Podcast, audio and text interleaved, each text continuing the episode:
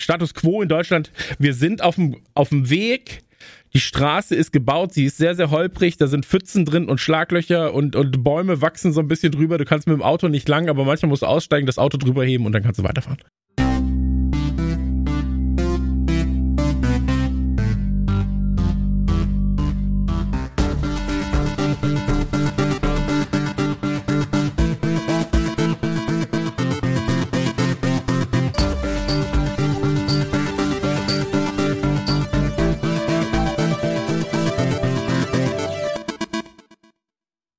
Hi und willkommen zurück in Schwarzcode Gold, dem Podcast, in dem wir uns die Frage stellen, ob Deutschland ein Entwicklungsland ist oder ein Entwicklungsland. Ich bin Jürgen Kraus und ich freue mich wahnsinnig, dass ihr hier seid. Ich freue mich wahnsinnig über das gute Feedback, äh, das ihr mir zur ersten Episode zukommen habt lassen. Ähm, ich freue mich wahnsinnig über jede Weiterempfehlung, über jeden Kommentar, über jede Bewertung in den üblichen Plattformen. Man kann jetzt auch bei Spotify bewerten. Wink, wink. Und vielleicht nur ganz kurz für all diejenigen, die Episode 1 nicht gehört haben. In diesem Podcast wollen wir uns vor allem eine Frage beantworten. Ähm, wir wollen quer durch Deutschland und quer durch alle Themengebiete, die irgendwas mit Softwareentwicklung zu tun haben, herausfinden, ob wir in Deutschland wirklich so schlecht sind wie unser Ruf. Ist Deutschland ein Entwicklungsland? Ist unsere große Frage. Und heute wird es um Spieleentwicklung gehen, also äh, Video- und Computerspiele. Wir werden aber in Zukunft auch noch Folgen haben über Blockchain, über digitale Gesundheit, über KI. Also es sollte für jeden was dabei sein und es würde mich wahnsinnig freuen, wenn ihr diesen Podcast abonniert. Aber jetzt springen wir mal direkt in unser Thema für heute. Sehr geehrte Podcast-Hörerin, sehr geehrter Podcast-Hörer.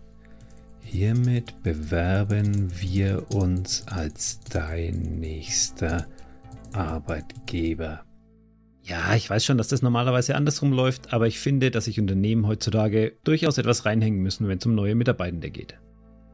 Falls du also Scrum Master bist oder viel Erfahrung hast mit Fullstack, Backend oder Frontend Entwicklung, dann freue ich mich über eine kurze Nachricht an jobs at branded.dev und dann schicke ich super gerne unsere Bewerbungsunterlagen einschließlich Anschreiben, Lebenslauf und Fotos zu dir. Bis hoffentlich bald und mit den allerbesten Grüßen von deinen neuen Kolleginnen und Kollegen von Branded. Ich habe euch ja in der letzten Episode erzählt, wie ich mich für Informatik in Erlangen eingeschrieben habe ähm, und dass das nicht gut gegangen ist.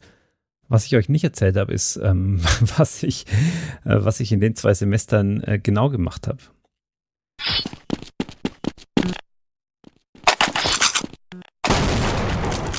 Ja, ich war natürlich äh, bei jeder Vorlesung in der, in der Uni, ähm, habe mich fleißig auf meine ähm, Klausuren vorbereitet, habe ähm, nebenher natürlich war ich nicht feiern, ähm, ich, ich, war nicht in Kneipen, ich war nicht mit Kommilitonen weg und vor allen Dingen saß ich aber nicht vor dem Rechner und habe äh, Counter-Strike gespielt.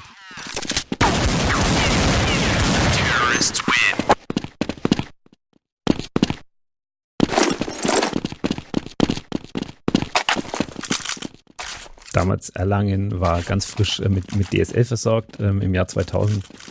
Und ähm, es hat zwar lang, lang gedauert, bis wir endlich diesen DSL-Anschluss hatten und es gab auch noch keine Flatrate, also es war alles viel zu teuer. Aber ich konnte die ganze Nacht lang online Counter-Strike spielen. Und es hat sich zwar jetzt nicht ähm, boah, positiv auf mein Studium ausgewirkt, ähm, es ist aber eigentlich konsequent. Ähm, ich habe schon immer gerne gespielt und ich habe äh, damals ähm, gemerkt, es gibt neue technische Möglichkeiten mit diesem Internet. Das ist, da tut sich was und ich wollte da unbedingt dabei sein. Und es hat dann zwar ein paar Jahre gedauert, aber ich habe meine Neugier in dem Bereich dann auch irgendwann schließlich zum Beruf gemacht. Ich habe später noch Multimedia und Kommunikation studiert, das dann auch erfolgreich abgeschlossen. Ähm, bin da aber über die Praxissemester bei Computer Media im Verlag untergekommen und habe da äh, dann auch meine Praxissemester verbracht, meine Diplomarbeit geschrieben und als, als Redakteur für Computer- und Videospiele gearbeitet für einige Jahre. Das war eine wahnsinnig lehrreiche Zeit. Ich habe da ähm, überhaupt erst mein Fable für, für Schreiben und für Unterhalten und für Geschichten und für, für ähm, das Publikum begeistern entdeckt. Und ganz nebenbei habe ich auch meinen ersten Podcast gestartet, ähm, aber das soll jetzt gar nicht das Thema sein. Wichtig ist, ich habe dort und damals das Schreiben gelernt. Äh, das hat den Grundstein gelegt für alle Jobs, und das waren einige, ähm, für alle Jobs, die später kamen. Und ich wüsste nicht, wo ich heute wäre, wenn ich nicht diesem inneren Drang, diesem inneren Spielewillen, diesem Feuer, dieser Leidenschaft für Videospiele gefolgt wäre. Aber nicht nur in meinem Leben und meiner Vergangenheit hatten Spiele immer einen hohen Stellenwert, ähm, auch bei uns im Land. Es gibt eine lange, lange Tradition deutscher Computer- und Videospiele. Und es gibt aber genauso viele dunkle Flecken und Vorurteile und ja, Sachen, über die man einfach mal reden sollte. Und das will ich mir heute alles mal gemeinsam mit euch anschauen. Ich nehme euch jetzt mit auf einen Trip down the Memory Lane ähm, durch meine Vergangenheit und unser aller Vergangenheit. Und dafür habe ich mir natürlich auch die passenden Gesprächspartner aus meiner Vergangenheit zusammengesucht. Den Anfang macht Christian Görnt, den kenne ich aus meiner Zeit in der Redaktion. Ähm, wir haben zusammen damals für die PC Action gearbeitet. Er hauptsächlich online, ich hauptsächlich fürs Heft. Und wir haben aber auch zusammen äh, virtuelle Schlachtfelder beherrscht. Wir haben zusammen die Welt vor der Zombie-Apokalypse gerettet und solche Dinge eben, äh, was man so macht. Ihr kennt ihn vielleicht am ehesten auch aus der Podcast-Welt. Er ist mit Radio Nukular wahrscheinlich einer der bekanntesten und reichweitenstärksten Spiele- und Nerdkultur-Podcaster, den das Land zu bieten hat. Und er hat äh, auf jeden Fall einen sehr, sehr guten Einblick in die Spielewelt, nicht nur von heute, sondern auch von gestern und vorgestern wir haben ja so einen gewissen, gewissen Ruf in Deutschland auch, wenn es um Spiele geht. Ne? So äh, Fußballmanager, Landwirtschaftssimulator, Siedler, ja, sind so die, die Klassiker. Ähm, kaum einer weiß, dass die erste Spielekonsole zum Beispiel von dem Deutschen entwickelt wurde. Zwar, zwar in den USA, aber es ist ein, es, der kam aus dem Saarland. Ja? Ähm, kannst du mir ein, zwei Takte zu dieser, zu dieser Spielegeschichte in Deutschland sagen? Wie, wie, wie war es denn früher und wie hat sich entwickelt? Äh, ich hatte jetzt ein bisschen Angst, dass du sagst, kannst du mir ein paar Takte zu ihm als Privatperson nennen? Sag ich so, nein, kann ich nicht. Dann liefere ich das nur noch ganz kurz zwischen rein. Ähm, Ralf Bär aus dem Saarland ist kurz vor dem Zweiten Weltkrieg vor den Nazis in die USA geflohen und hat dann später zusammen mit seinen Kollegen das Odyssey äh, Videospielsystem entwickelt. Es kam Anfang der 70er Jahre auf den Markt und ich behaupte, ähm, so etwas wäre in Deutschland in der Zeit schwer bis unmöglich gewesen und selbst heute hätte er sich damit nicht sehr leicht getan bei uns. In Deutschland muss alles immer, habe ich das Gefühl, in Deutschland muss alles immer so ähm, einen Grund haben, dass es entwickelt wird. Und das muss immer ein positiver Grund sein im Sinne von, ich lerne etwas daraus, ja, oder ich verplempere meine Zeit nicht, ich mache gerade Anführungszeichen, ähm, da, du, du musst immer so eine, ja, da, da lernt man ein bisschen rechnen. So, deswegen sind Fußballmanager ganz gut, weil sie verknüpfen ein Ding, was wir mögen, Fußball. Und du kannst Stadionwurst verkaufen und die kannst du dann noch den Preis anheben und dann sagst du, Wurst und Fußball mögen wir und Preis anheben mögen wir auch. Da kann man noch rechnen. Wenn ich 3000 Würste verkaufe, kann ich mir den und den Spieler auf Kredit kaufen. Ähm, und in Deutschland war es lange Zeit so, und das weißt du ja selbst, wir haben ja beide schon relativ früh in der Branche gearbeitet. Ähm, wenn Spieler aus Deutschland kamen, dann waren das meistens, du hast es gerade schon gesagt, Siedler, ähm, Landwirtschaftssimulator, der, der Polizeisimulator, Alarm für Cobra 11 und so weiter und so fort. Ähm, und vieles von dem Zeug war große Scheiße, qualitativ. Ähm, mittlerweile hat sich das da auch getan. Eine Firma wie Astragon hat stellenweise Titel, wo du sagst, das sind immer noch Simulatoren, die sind halt darauf einfach für sich ein bisschen beschränkt, sag ich mal. Ähm, aber die Qualität hat sich nochmal geändert. Ja, es sind hochwertigere Spiele geworden, hochqualitativere Spiele geworden. Ähm, da hat sich schon was getan. Ja, also mit Head-Up Games, ich sag jetzt mal, fing's an. Es fing nicht wirklich mit denen an, aber so, die haben das erste Mal kleine Sachen groß gemacht. Ja, nachdem sie dann auch sowas wie Super Meat Boy auf einmal nach Deutschland gebracht hatten, ähm, Binding of Isaac nach Deutschland gebracht haben und so weiter und so fort. Ähm, und da siehst du diese kleinen Entwicklerstudios, die dann Ideen übernehmen, ja, Mario neu denken, ja, ähm, und, und irgendwie Plattformer neu denken oder auch sowas wie Dorfromantik als Beispiel.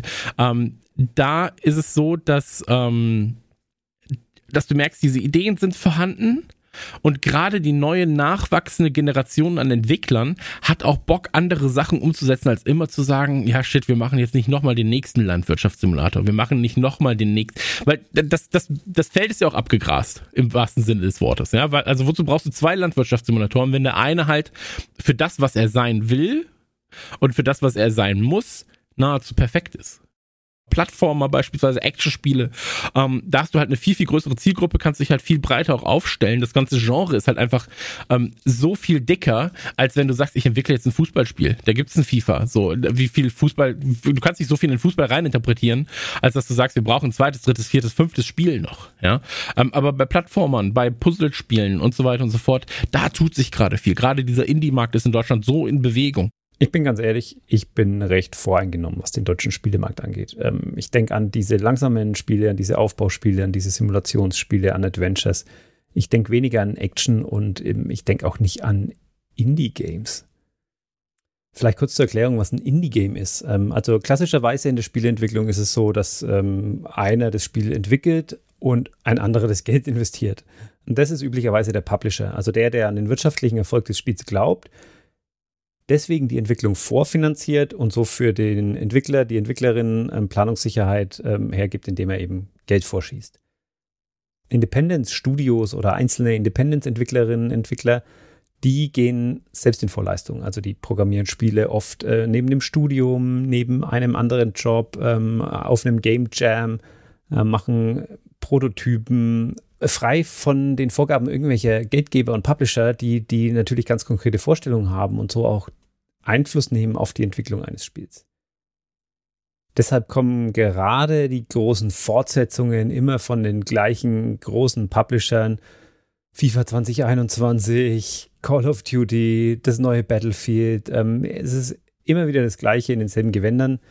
Die wirklich kreativen, mutigen Spiele, die neue Spielprinzipien mitbringen, die sich was völlig Abgefahrenes trauen, die kommen meistens aus der Independence-Ecke.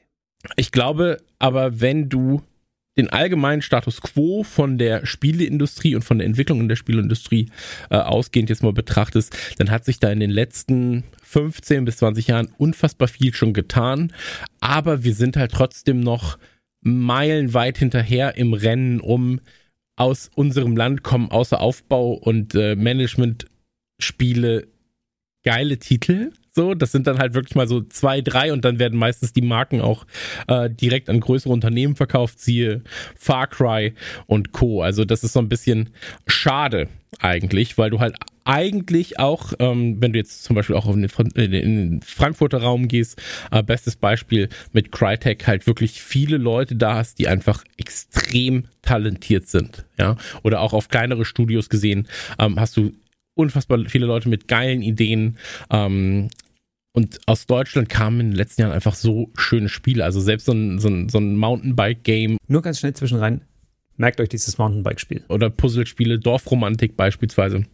Ein wundervolles Spiel, ähm, das du einfach fördern musst. So, wenn du, sobald du als Verantwortlicher siehst, dass so ein Spiel, was zwar kein Triple-A-Potenzial hat, aber wo du sagst, das kannst du internationalisieren, musst du eigentlich hingehen und sagen, Leute, hier sind 10, 20, 30, 100.000 Euro, macht so, guck, dass dieser Spielestandort interessant wird, dass es sexy wird, auch in Deutschland noch Spiele zu entwickeln.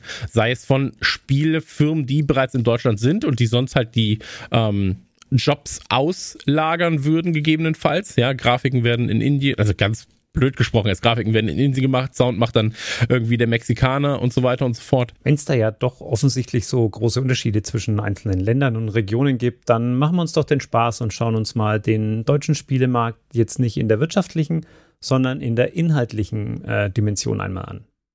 Mal quer durch die deutsche Spielegeschichte gibt es schon einige Highlights. Ähm, wer sich weit, weit zurückerinnert, äh, damals gab es Turrican schon sehr früh auf den Konsolen.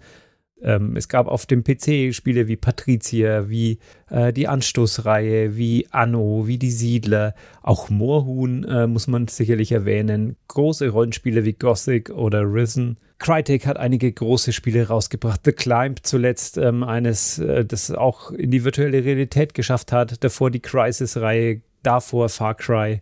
Außerdem Spiele wie Pizza Connection, Tropico, Pod Royal. Also es gibt schon, es gibt schon, ja, jetzt nicht, das war keine Liste rein mit äh, großen äh, Blockbustern oder AAA-Spielen, äh, wie sie auch heißen. Ähm, aber es war querbeet durch alle Genres und alle, alle Größen ähm, doch was dabei. Was dabei vielleicht ganz interessant ist, ähm, dass Deutschland traditionell ein PC-Spieleland ist. Das hat viele Gründe, unter anderem, dass die Leute hier gerne sich Spiele auch mit Mods verändern aus der Community, ähm, irgendwie eigene Erweiterungen programmieren dass Leute gerne Hardware basteln, ähm, ihre PCs aufrüsten und so weiter. Aber das Bild ähm, verändert sich ein bisschen in den letzten Jahren. Jetzt habe ich zwar nicht die ganz aktuellen Zahlen, aber 2016 war es noch so, dass der PC mit 17,4 Millionen Spielerinnen und Spieler die beliebteste Spieleplattform in Deutschland war. Knapp, knapp dahinter waren 17,3 Millionen Smartphones, ähm, also auch 2016 schon. Konsolen folgten mit 15,8 Millionen Spielerinnen und Spieler ähm, dann kam noch Tablet und ganz unten Handheld, ja, seit dem Nintendo DS oder vorher noch dem Game Boy äh, jetzt auch keine so wahnsinnig relevante Spielekategorie mehr oder Plattformkategorie mehr in Deutschland. Das Bild hat sich seitdem extrem gewandelt. Ähm, wie gesagt, die Zahlen sind nicht ganz aktuell, aber im Jahr 2018 war es schon so, dass der, dass der PC ähm, ungefähr 4 Millionen äh, Spielerinnen und Spieler verloren hat, die fast alle ähm, zum Smartphone übergewandert sind. Und ähm, ich glaube, das ist ein Trend, der sich auch äh, seit 2018 noch weiter fortsetzt. Aber wenn wir die Spielegeschichte betrachten, dann ist der PC eine ganz, ganz wichtige Plattform.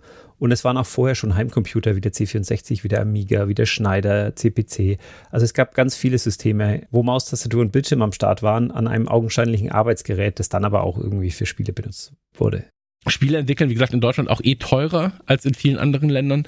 Ähm, und das ist so ein, das ist so ein Ding, wie gesagt, ich glaube, in den letzten Jahren hat sich sehr, sehr viel getan, aber diese Straße ist einfach aber dafür kämpfen wir auch. Also so du und ich, wir haben ja nicht umsonst irgendwie auch früher schon versucht, solchen Spielen dann trotzdem Raum einzuräumen äh, in der Berichterstattung und sind dann halt zu Jager gefahren, die das und das Spiel irgendwie in der Entwicklung hatten, wo man gehört hat, ja, die entwickeln da was, lass uns mal, lass uns mal schauen. So. Und dann stehst du vor deinem Chefredakteur und bist so, richtig viel Material habe ich noch nicht, ein Screenshot, aber die haben coole Ideen und lass uns doch mal was darüber machen witzig, dass Christian jetzt hier genau Jager als Beispiel bringt, ähm, mit denen ich genau so einen Termin mal hatte. Ähm, ich bin mal nach München gefahren in ein Hotel, wo mir Jan von Take Two ein neues Spiel von Jager präsentiert hat. Ganz unglamouröse Veranstaltung, einfach auf einem Hotelzimmer stand ein PC. Ähm, ich saß da eine Stunde davor und äh, durfte da ein bisschen reinspielen und am Ende gab es auch nicht viel Material zum Mitnehmen. Aber ähm, stellt sich heraus, Spec Ops The Line, ähm, ein, ein Genre-Highlight, ähm, das leider nicht die wirtschaftliche Aufmerksamkeit bekommen hat, die es verdient hat.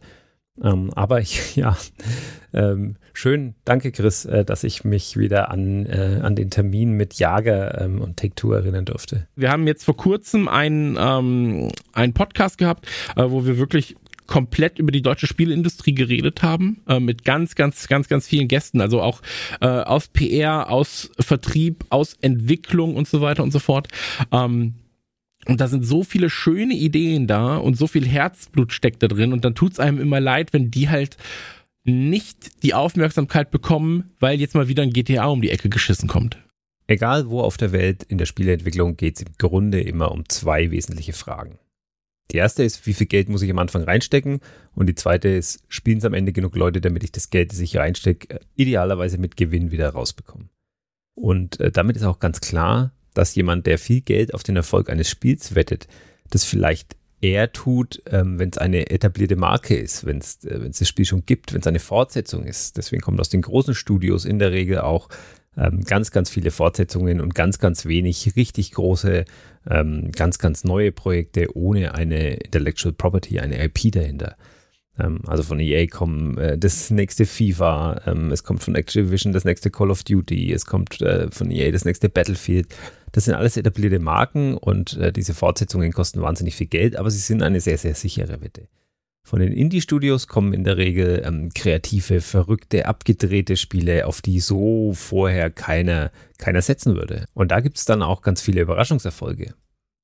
Aber warum erzähle ich euch das eigentlich alles? Ich habe hier noch viel, viel kompetentere Menschen, die das noch viel besser erklären könnten. Zum Beispiel Petra Fröhlich, die wirklich schon seit Jahrzehnten in dieser Branche unterwegs ist, frühere Chefredakteurin von PC Games, hat vor einigen Jahren das Online-Magazin Gameswirtschaft.de gestartet und ich könnte also kaum jemand kompetenteren finden, um mir einmal die Frage zu beantworten, ob Deutschland im Hinblick auf Videospiele ein Entwicklungsland ist oder nicht. Ich glaube, dass sich Deutschland in den letzten Jahren da deutlich weiterentwickelt hat. Äh, das hängt ein Stück weit damit zusammen, dass einfach die, die Wahrnehmung und auch die, die Würdigung seitens der, der Politik einfach da ist. Das war ja wenn man mal zehn Jahre zurückgeht, da waren, waren ja Computerspiele ähm, gleichbedeutend mit Killerspielen. Da gab es ganz, ganz wüste Diskussionen und da hat keine Partei und kein Politiker das Thema auch nur mit einer Kneifzange angefasst. Das hat sich wahnsinnig geändert. Es gibt inzwischen einen deutschen Computerspielpreis, der vom Staat finanziert wird mit vielen hunderttausend Euro Preisgeld. Es gibt inzwischen eine Games-Förderung mit 50 Millionen Euro pro Jahr. Es gibt die Förderung der, der Länder. Es gibt ähm, auch lokale Preise und Auszeichnungen von, von Landesregierungen Regierungen, ähm, Förderprogramme ohne Ende, Networking. ähm, Standortinitiativen. Da hat sich wahnsinnig äh, viel getan und wir stehen sicherlich heute sehr viel besser da als noch vor zehn Jahren. Ähm, es kommen auch deutlich mehr äh, Investitionen in, ins Land und man sieht ja auch bei der, bei der Games-Förderung, man muss da ja ein bisschen Geld mitbringen, damit man Geld vom Staat bekommt. Aber äh, da sind die Firmen dazu bereit und äh, der Bedarf an ähm, ja, Fachkräften, der ist sehr, sehr groß. Alle suchen Händeringend nach ähm, Entwicklern, Grafikern, Spieldesignern und so weiter. Ähm, was noch ein bisschen fehlt, ist tatsächlich das Engagement der großen Publisher, also Electronic Arts, Activision und so weiter, ähm, die eröffnen hier keine Niederlassungen, anders als im, in anderen europäischen Ländern wie in, Schweden, Frankreich, England, Polen, Spanien und so weiter. Da entstehen Studios oder werden massiv ausgebaut. In Deutschland halten die sich noch zurück, weil die normalerweise dahin gehen und auf bestehenden Strukturen aufbauen. Es ist nicht so, dass die sagen, wir äh, gründen in Frankfurt oder in ähm, Berlin einfach ein Studio und gucken dann mal, wie das so wächst, sondern die nehmen normalerweise ein bestehendes Studio und äh, bauen das dann entsprechend aus. Aber es ist ein bisschen schade, dass es halt eben noch keine wirklich großen Investitionen aus dem, aus dem Ausland äh, gibt äh, zur Entstehung eines, eines neuen großen Studios. Da ist Ubisoft eigentlich der einzige und die haben in den letzten Jahren ähm, stark expandiert, haben inzwischen weit über 800 Mitarbeiter allein in Deutschland. Und ähm, das ist so quasi das Role Model und von der Sorte bräuchte man einfach mehr. Also hier passt der Begriff Entwicklungsland tatsächlich sehr gut. Ähm, es passiert wahnsinnig viel, aber wir haben den Anschluss an den internationalen Wettbewerb ähm, noch, nicht ganz, noch nicht ganz erreicht. Um das nochmal mit ein paar konkreten Zahlen zu untermauern. Ähm, der Branchenverband Game meldet 2021, dass ungefähr 27.000 Menschen in der Games-Industrie arbeiten in Deutschland. Es waren im Jahr zuvor ein bisschen mehr, es waren 28.000. Ähm, es ist also leicht zurückgegangen. Was aber stark gestiegen ist im letzten Jahr, ähm, sind die Firmenneuanmeldungen. Es gibt ungefähr 750 äh, Firmen in Deutschland, die Spiele entwickeln und vertreiben. Die Firmen, bei denen wirklich der Begriff Studio passt, ähm, da sind wir so im Bereich von 300, äh, 320 ungefähr. Ihr könnt es ganz gut nachvollziehen, wenn ihr mal auf gamesmap.de vorbeisurft. Ähm, da seht ihr auch in schön nach Kategorien gegliedert, wo denn in eurer Umgebung Spieleentwickler sitzen oder wo in ganz Deutschland Spieleentwickler sitzen. Und ich glaube, es ist ein bisschen überraschend zu sehen, dass es wirklich so eine Vielfalt an an Studios und an, an Publishern und an Firmen in dem Bereich gibt. Wobei man natürlich auch sagen muss, dass der Anteil an Klein- und Kleinstunternehmen, ähm, oft Solo-Selbstständige, die jetzt äh, mit einer, mit einer Games-Förderung anfangen zu entwickeln, dass der relativ hoch ist. Es gibt sehr viele kleine, es gibt aber auch einige große. Und vielleicht ist auch die relevantere Frage, ähm, ist es denn ein, ein relevanter Wirtschaftszweig in Deutschland überhaupt? Und auch da finden wir die Antwort auf gameswirtschaft.de. Ähm, Games Software, also die Spiele in ihrer Gesamtheit dazu gehören, Ingame-Käufe, Softwareverkäufe, Online-Dienste, Spiele-Abos, ähm, das ganze Programm. Games Software setzt in Deutschland im Jahr 2020 5,3 Milliarden Euro um. Zum Vergleich, die erste Bundesliga hat im, im gleichen Zeitraum 3,8 Milliarden Euro umgesetzt, wobei man natürlich auch sagen muss, ähm, Corona, Live-Events sind schwierig. Aber ein, vielleicht ein fairerer Vergleich ist der mit Videostreaming. Egal ob Abo, egal ob Kauf. Ähm, da wurden im, im Jahr 2020 in Deutschland 3 Milliarden Euro umgesetzt. Über Kino braucht man 2020 überhaupt nicht reden. 318 Millionen, ähm, das ist nichts. Aber äh, wir wissen ja auch alle, dass im Jahr 2020 nicht viele Kinos äh, nicht lange offen waren. Für 2021 gibt es natürlich noch keine ähm, abschließenden aktuellen Zahlen. Ähm, ich habe aber auch hier ein, zwei Zahlen gefunden und zwar der Umsatz mit Spiele Hard und Software. Also das ist jetzt ein etwas größer gefasster Bereich, ähm, nur damit ihr die Zahlen nicht eins zu eins vergleicht. Aber der Umsatz mit Spiele Hard und Software ist in Deutschland im ersten Halbjahr, also in den Monaten Januar bis einschließlich Juni, auf mehr als 4,6 Milliarden Euro ähm, angestiegen. Im Vergleich zum Vorjahr war im gleichen Bereich, ähm, in der gleichen Kategorie 3,8 Milliarden. Natürlich war äh, Corona eine Art Brandbeschleuniger für die, für die Games-Industrie. Also hören die zwar nicht gerne, aber de facto ist die Games-Industrie genauso wie Streaming-Dienste und ähm, Hersteller von Brettspielen und Lieferdiensten ähm, und so weiter, sind es quasi in Anführungszeichen Krisengewinnler, muss man so sagen. Tatsächlich, weil die Nachfrage in der Pandemie und durch die Lockdowns, die weltweit stattgefunden haben, einfach profitiert haben. Da war die Nachfrage einfach so gewaltig groß, dass äh, die Spielkonsolen zeitweise ausverkauft waren, ähm, dass man wahnsinnig schlecht tatsächlich auch an Zubehör und so weiter gekommen ist. Und, ähm, da, und, und äh, die ganzen Online-Games und Mobile-Games-Hersteller, die haben wahnsinnig profitiert von dieser Nachfrage. Das hat sich zwar inzwischen jetzt 2021 wieder etwas normalisiert, ist ein bisschen zurückgekommen, aber ähm, die Flut hat hier sozusagen alle Boote gehoben und ähm, haben alle, alle profitiert tatsächlich. Ähm, das hat, hat äh, schon geholfen. Insofern ähm, die Spieleindustrie war da bei weitem nicht so, so stark betroffen wie jetzt der Tourismus oder die Gastronomie oder der Event-Messebereich, äh, die es ja wirklich ganz, ganz böse erwischt hat. Und viel Budget, das man sonst für einen Urlaub ausgegeben hätte, für Konzerte, Stadionbesuch und so weiter, Kino, das ist eben tatsächlich auch in den Games-Bereich geflossen, weil die Leute mussten ja irgendwas mit ihrer freien Zeit und dem Budget anstellen. Und ähm, ob das so bleibt, das ist tatsächlich ähm, Einrichtungen und so weiter öffnen, wenn der Reiseverkehr wieder zunimmt.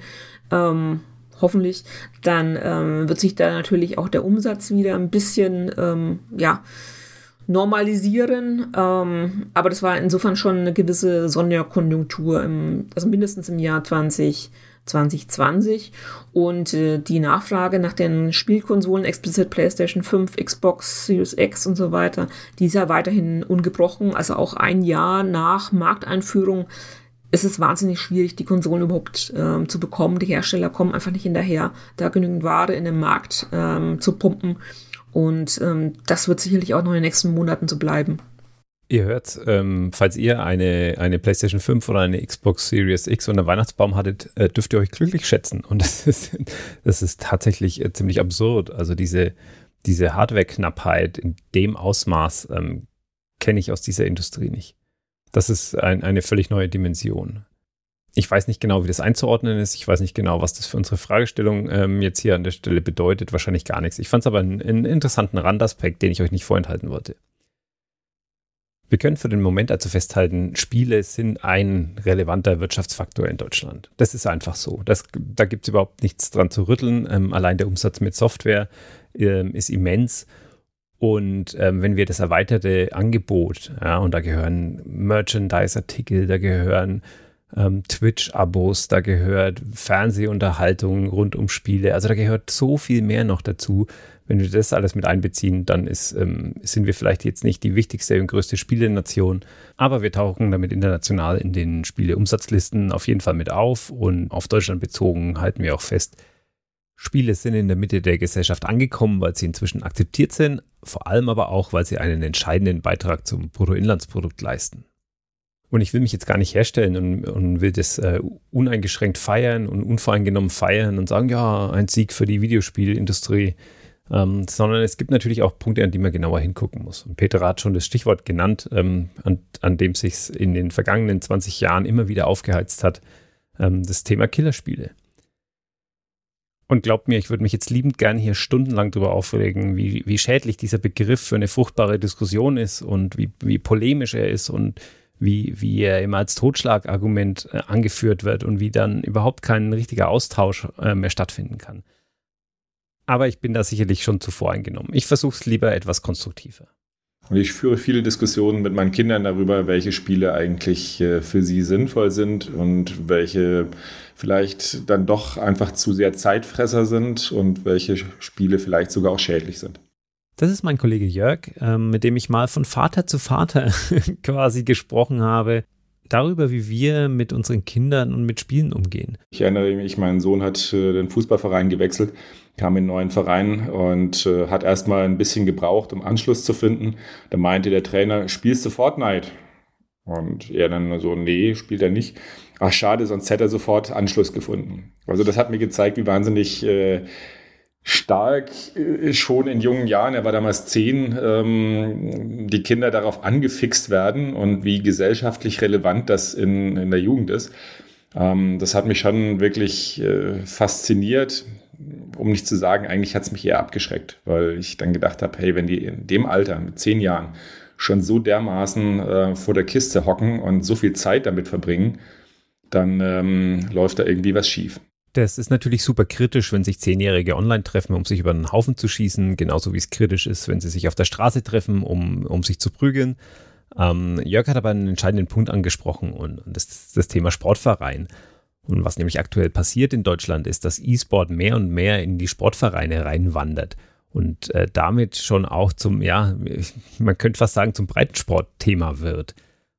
Und klar, das hat jetzt nichts mit Softwareentwicklung zu tun, deswegen werde ich es auch jetzt hier an der Stelle ähm, ausklammern. Ich empfehle euch aber, dass ihr euch beim Spiegelmagazin den Podcast Game Changer anhört. Das ist eine abgeschlossene Podcast-Reihe, die sich mit den Herausforderungen beschäftigt, die klassische Sportvereine haben, die sich aktuell mit dem Thema E-Sport beschäftigen. Wie das genau funktioniert, was da in Deutschland passiert. Sehr viele spannende Gespräche, spannende Interviews. Hörempfehlung, Game Changer vom Spiegelmagazin. Ähm, der Link ist natürlich in den Show Notes. Ich reibe mir immer wieder die Augen, wenn ich mir angucke, was im Bereich E-Sport heute läuft, wie viel Geld da umgesetzt wird, was da für Contests aufgestellt werden, ähm, was das vor allen Dingen auch für ein Publikumsmagnet mittlerweile ist. Dass also das Konsumieren, also das, die, die passive Seite des, des E-Sport auch so äh, große Mengen anlockt. Das ist schon etwas, was mich fasziniert. Und ich habe mal selber versucht, äh, FIFA zu zocken mit meinen Kindern. Ich bin kläglich gescheitert. Seitdem nehme ich das vielleicht auch ein bisschen ernster, weil ich einfach auch sehe, dass es nicht einfach nur äh, das Halten eines Controllers in der richtigen Richtung ist, sondern dass es einfach durchaus wesentlich komplexer ist. Und das ist schon echt auch eine Herausforderung. Es ist schön, dass Jörg ähm, so reflektiert mit diesem Thema umgeht und ich würde mir wünschen, dass wir das wirklich alle tun, ähm, vor allem die Eltern. Denn ähm, es ist in der Vergangenheit sehr, sehr viel passiert in Sachen Jugendschutz und in Sachen äh, Gewalt in Videospielen. Da gibt es sehr, sehr verhärtete Fronten, ähm, da gibt es sehr viel Vorurteile, da ist viel, da steht viel im Raum. Das ist nämlich auch so ein, ein Aspekt, der immer schon eng mit der Videospielgeschichte in Deutschland verbunden ist ist so diese Gewaltdiskussion. Vorneweg muss ich sagen, es gibt eine funktionierende Jugendschutzmechanik ähm, im Bereich Videospiele. Äh, die USK, die Unterhaltungssoftware Selbstkontrolle, gibt äh, bindende Einstufungen, ähm, Altersfreigaben heraus. Also wenn ein Spiel wirklich ab 18 Jahren erst freigegeben ist, dann darf es im Laden auch nicht an Jugendliche verkauft werden.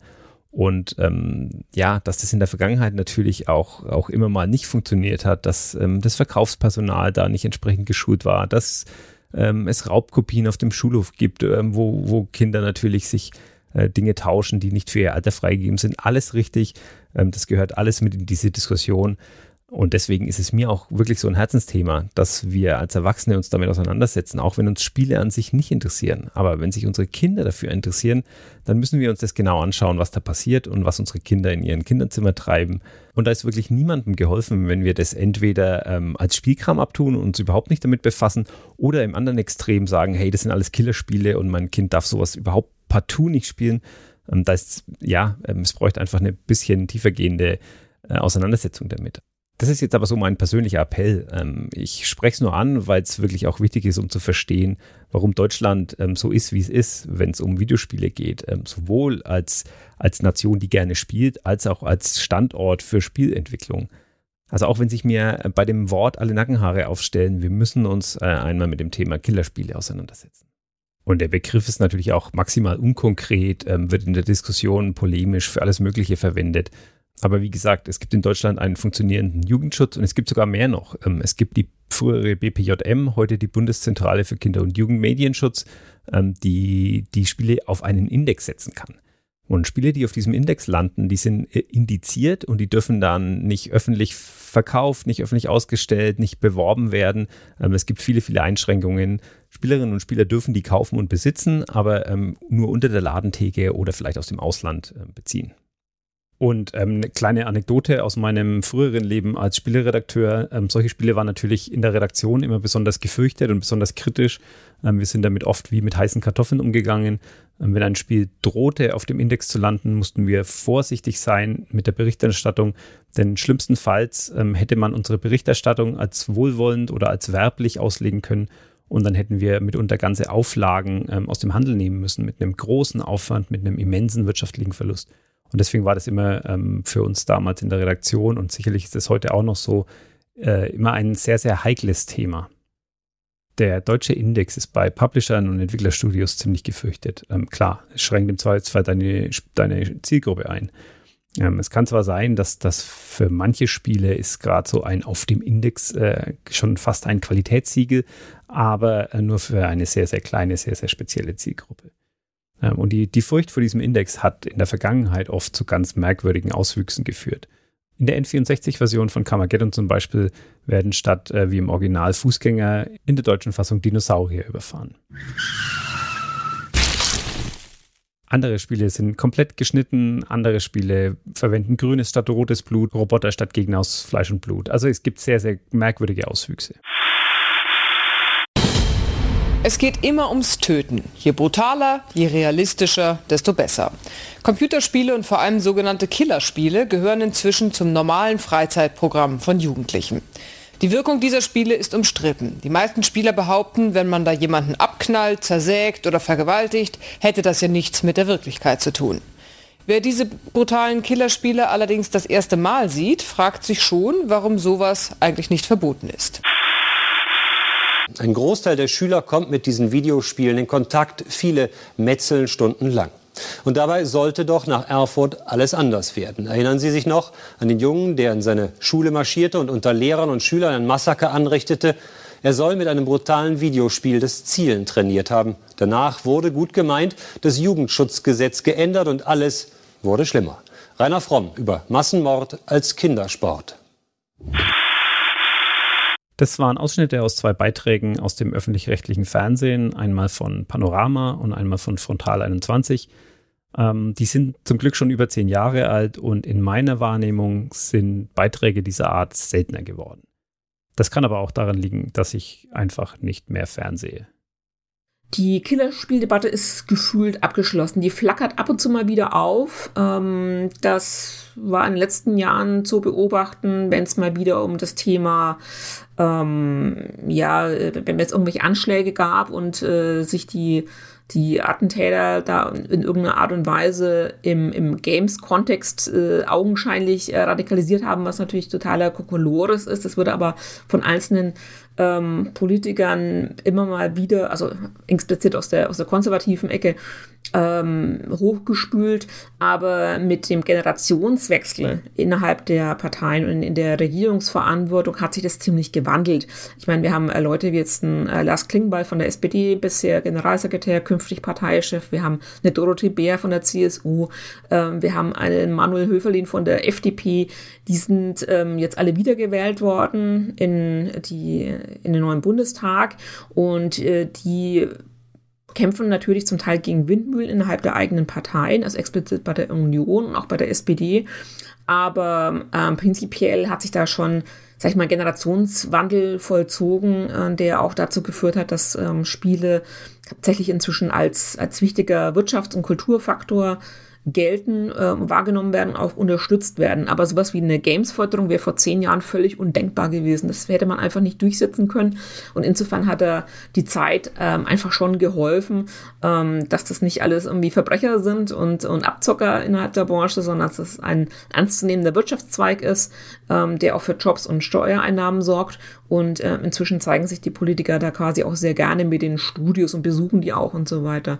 Das mit dem Wirtschaftsfaktor haben wir ja schon besprochen, aber das mit dem Kulturfaktor äh, möchte ich noch mal kurz erklären. Denn da hat sich jetzt vor kurzem was getan und ähm, interessanterweise lässt sich das an ein paar Hakenkreuzen und einem Hitlergruß festmachen.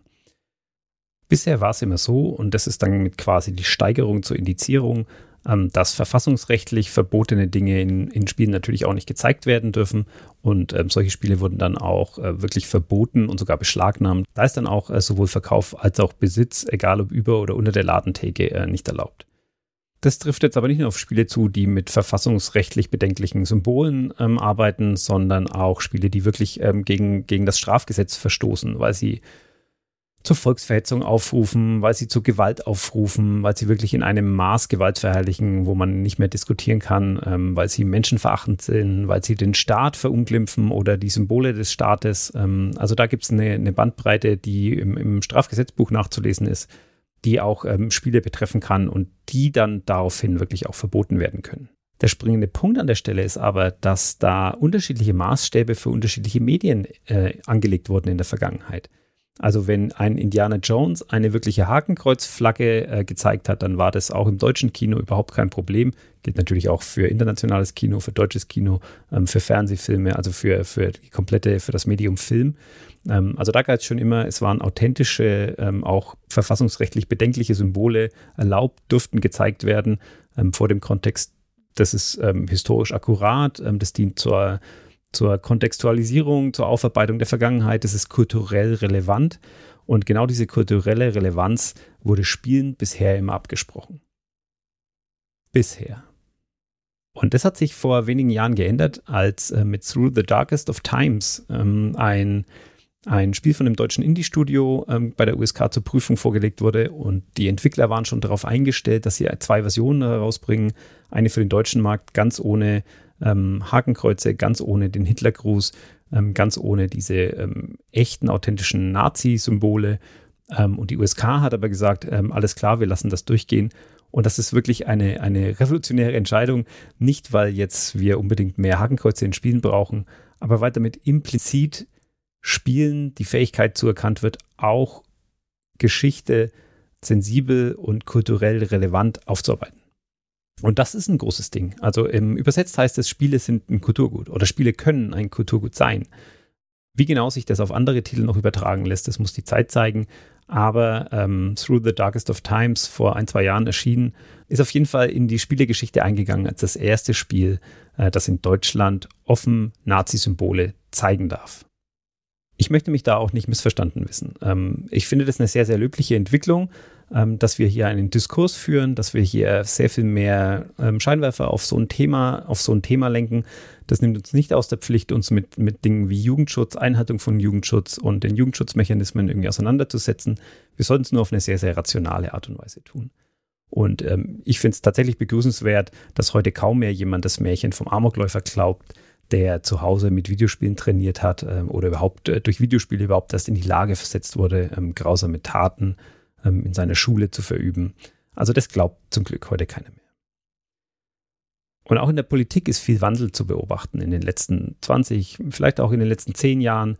Ähm, und überhaupt war auch Politik nicht immer gleich Politik. Also Peter hat es gerade erklärt mit der konservativen Ecke, wo immer sehr, sehr schnell nach Verboten von Spielen gerufen wurde. Ähm, auf der anderen Seite ist die, die deutsche Bundeswehr aber auch schon seit Anbeginn der Spielemesse Gamescom, schon als sie noch Games Convention hieß, vor über zehn Jahren, ähm, hat die Bundeswehr dort einen Stand und versucht wirklich auf, eine, auf einer Messe in der es in erster Linie darum geht, einem spielenden Publikum neue Spiele zu präsentieren, ähm, denen Anspielmöglichkeiten zu geben, sich da auch Feedback von denen einzuholen für Spiele, die bald erst erscheinen werden. Und äh, mittendrin unter diesen ganzen Entwicklerstudios und Publishern stand die Bundeswehr mit ein paar Kampfpanzern und hat versucht, ähm, junge Leute zu rekrutieren. Und wer bei den Ego-Shootern erfolgreich sein will, der braucht eine militärtaktische Videokonferenzanlage, wie wir sie hier sehen, aus dem virtuellen Leben raus, mitten in die Realität, kommen wir hier nicht an einen Cosplay-Stand. Ich begrüße hier Herrn Nils Feldhoff von der Bundeswehr, von der Karriereberatung. Was macht die Bundeswehr auf der Gamescom? Also das ist eigentlich die beste Frage überhaupt. Das ist auch die meistgestellte Frage, die wir hier bei der Bundeswehr bekommen. Also wir bei der Bundeswehr sind attraktive Arbeitgeber und wie jeder attraktive Arbeitgeber suchen wir natürlich auch das entsprechende Personal. Ja, was für ein Personal? IT-affin. Ja. Was sollen die machen? Am besten wäre natürlich, wir haben hier im Bereich Luftwaffenunterstützung, ja, schön programmieren und die haben wir natürlich hier nahezu 100 Prozent an Zielgruppe. Das ist natürlich perfekt. Wenn die Bundeswehr auf der Gamescom steht, bekommt der Ausdruck War for Talents nochmal eine ganz neue Bedeutung. Aber ganz unabhängig davon, was ich davon halte, ähm, ob ich das gut oder schlecht finde, natürlich schaut die Bundeswehr, dass sie fähige Leute findet. Und natürlich ähm, gibt es in der Bundeswehr auch viele, viele digitale Themen, die wichtig sind, ähm, ob es jetzt dann wirklich Leute sind, die Sachen entwickeln oder in der Ausbildung kommen ganz, ganz viele Simulatoren zum Einsatz. Ähm, es wird mit VR äh, trainiert, weil die Technologie natürlich neue Helikopter, Kampfjets ähm, oder auch im, in der medizinischen Ausbildung, das ist natürlich alles wahnsinnig aufwendig und wahnsinnig teuer. Und äh, da kommen viele, viele bunte Bildschirme und VR-Brillen und interessante Eingabegeräte und alles Mögliche zum Einsatz.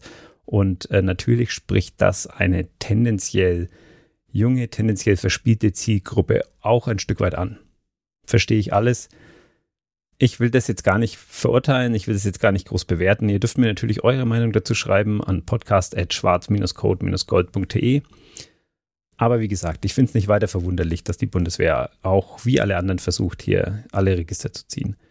Spieleunternehmen haben ja genau das gleiche Problem. Sie brauchen technische Spezialisten in einem Markt, der komplett leergefegt ist. Laut einer Stack Overflow-Umfrage aus dem Jahr 2018 wünschen sich 70 Prozent der Softwareentwicklerinnen und Softwareentwickler zwar neue Herausforderungen, aber nur 10 Prozent geben an, dass sie auf Jobsuche sind. Das heißt, Unternehmen in der Games-Branche haben es genau wie alle anderen ähm, sehr schwer, diese Menschen zu erreichen. Sie haben aber den Vorteil, dass zumindest in ihrem speziellen Themenbereich äh, die Zielgruppe doch ein Stück weit homogen ist. Die hat zumindest ein gemeinsames Interesse und das sind Spiele. Da kann man sehr wohl die Leute dann erreichen. Also das ist gar nicht selten, dass Jobs in der Spieleentwicklung ähm, zum Beispiel an Spieletester gehen. Das sind Stellen, die oft von, von Praktikantinnen, von Studenten und so weiter besetzt werden und die für viele einen Fuß in die Tür in der Spielebranche bedeuten. Mir ist auch mindestens ein Fall bekannt, ähm, wo Electronic Arts jemanden rekrutiert hat aus, den, aus der YouTube-Kommentarspalte heraus. Also dieses Vorteil, dass dort nur Trolle und Hater unterwegs sind, ähm, ist sicherlich auch nicht ganz von der Hand zu weisen, aber unter Umständen kann ein fruchtbarer Austausch, eine konstruktive Diskussion auch dazu führen, dass wir am Ende einen Job angeboten bekommen. Wie geil ist es denn bitte, dass wir in solchen Zeiten leben? Aber auch in der Gaming-Branche ist nicht alles heiter Sonnenschein. Und ähm, ja, es gibt eine dunkle Seite. Die dunkle Seite des Gaming ist für mich aber nicht die Bundeswehr oder die Rekrutierungsversuche der Bundeswehr, sondern ähm, da geht es mir um ein paar andere Dinge. Und ich gucke mal, ob ich im Gespräch mit Christopher Kasulke dahinter komme, was denn vielleicht aktuell schief läuft oder was auch gut läuft in der deutschen Spielebranche. Christopher Kasulke ist der Chef bei Handy Games ähm, aus dem Würzburger Umland bei Giebelstadt. Und Handy Games ist auf jeden Fall ein, ein sehr interessanter deutscher Spieleentwickler und mittlerweile auch Publisher, ähm, denn das Studio gibt es seit dem Jahr 2000, also seit über 20 Jahren ähm, 60 Mitarbeitende, das war die Zahl aus dem Jahr 2020, inzwischen sind es ein paar mehr. Ähm, also in allen Listen ähm, von relevanten Spielestudios und Spielepublishern in Deutschland ist diese Firma vertreten. Bei der absoluten Zahl der Mitarbeiter jetzt ähm, eher im Mittelfeld, aber bei, bei der Lebensdauer ähm, auf jeden Fall ganz vorne mit dabei. Und ganz zufällig ist Handy Games auch der Publisher von Through the Darkest of Times. Und Handy Games, wie es der Name suggeriert, ähm, haben angefangen, mobile Spiele ähm, damals noch für Siemens-Geräte zu entwickeln, also zu Snake-Zeiten auf dem Mobiltelefon. Ich weiß nicht, ähm, ob ihr euch da noch dran erinnert oder ob ihr vielleicht sogar zu jung dafür seid. Ich kann mich noch dran erinnern. Aber ist auch egal. Ähm, ich habe Christopher jedenfalls gefragt, ähm, wo denn heute eher die dunklen Ecken der Spielelandschaft sind. Ja, früher hat man halt ein Spiel gekauft, das hat 140 Mark gekostet. Das nehme ich immer wieder her. Für die Leute, die keine D-Mark mehr kennen, das sind ungefähr so 70 Euro. Äh, 70 Euro kostet heutzutage kein Spiel mehr. Und jetzt ist natürlich so, die Entwicklungskosten von den großen AAA-Games oder auch AA-Games, die sind immer größer geworden.